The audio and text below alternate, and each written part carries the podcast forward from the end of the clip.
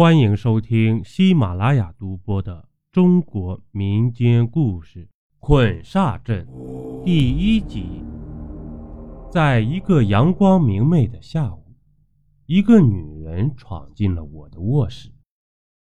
她什么都没有说，直接从包里掏出一串手串，扔到了我的面前。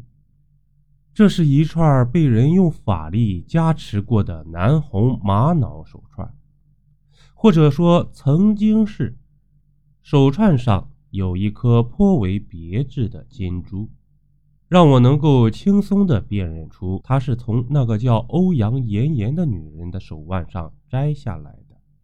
但是，原本大红色的玛瑙珠子已经大半变成了透明状，而且那红色还在慢慢的流失着。这说明有什么东西在吸食着珠子里面的红色，也就是说，主人的生命力正在逐渐流失。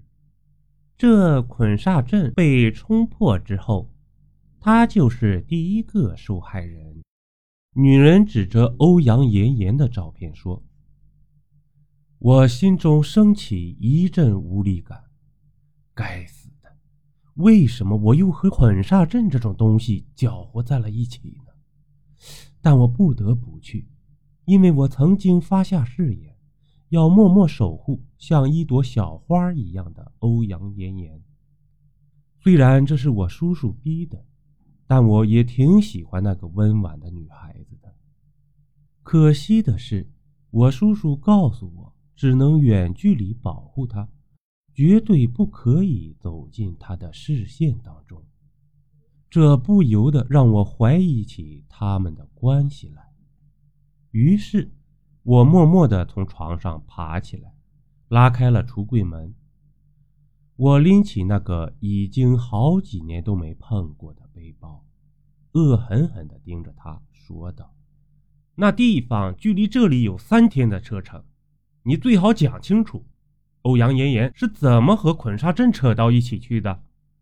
不然我绝对会让你吃不了兜着走。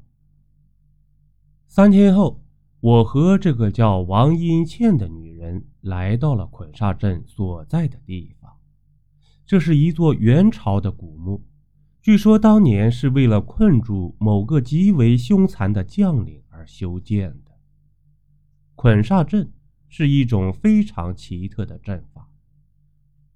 奇特之处在于，它所用的所有材料都必须来源于人体，当然，死人的也行。但无论是死人还是活人的捆煞阵，都会和所用材料的后裔产生一种微妙的联系。如果阵被破了，那些后裔往往就会当场惨死。所以，一些摸金校尉在进入凶墓之后，会以墓中的死人骨为材料，布下捆煞阵，用来镇压墓中的凶灵。偶尔也会有材料不够的时候，这时摸金校尉往往会选择将死去的同伴的尸体当作材料使用。十五年前，欧阳妍妍的父亲欧阳中。带人进入这座墓里，本来法阵已经坏掉了，但不知道当时他们在墓里碰到了什么厉害的东西，逼得他们不得不修复了捆煞阵。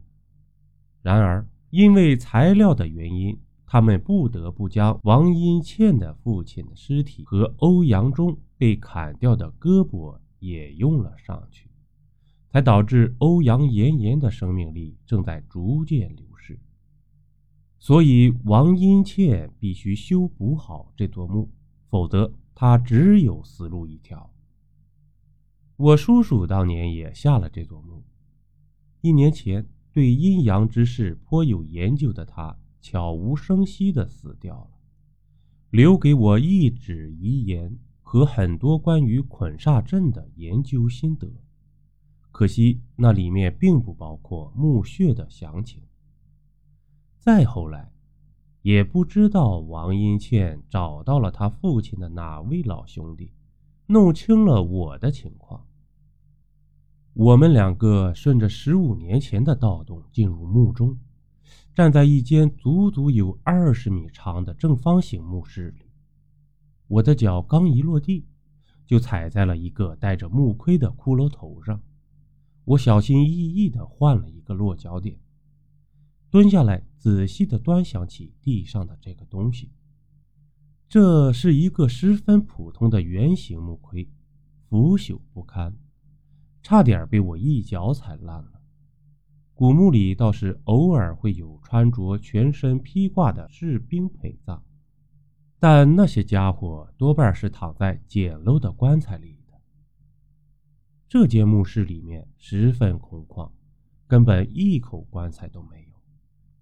这时，王英倩也顺着缆绳滑了下来，她用强光手电扫向了四周。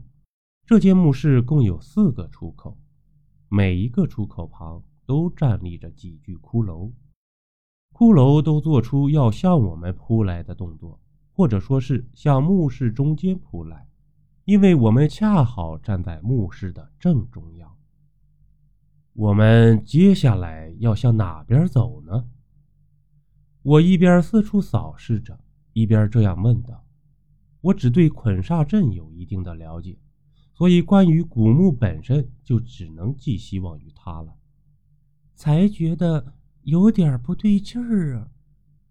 王英倩说：“我父亲虽然死在了这里，但我伯父却告诉了我很多关于这座古墓的事情。他说，盗洞口下面的墓室里只有三个通往其他墓室的出口。三个，不是四个。”我后背上升起一股寒意，这不光因为出口数量的问题，还因为我刚刚听到背后传来一声极为轻微的嘎吱声。邀您继续收听下集。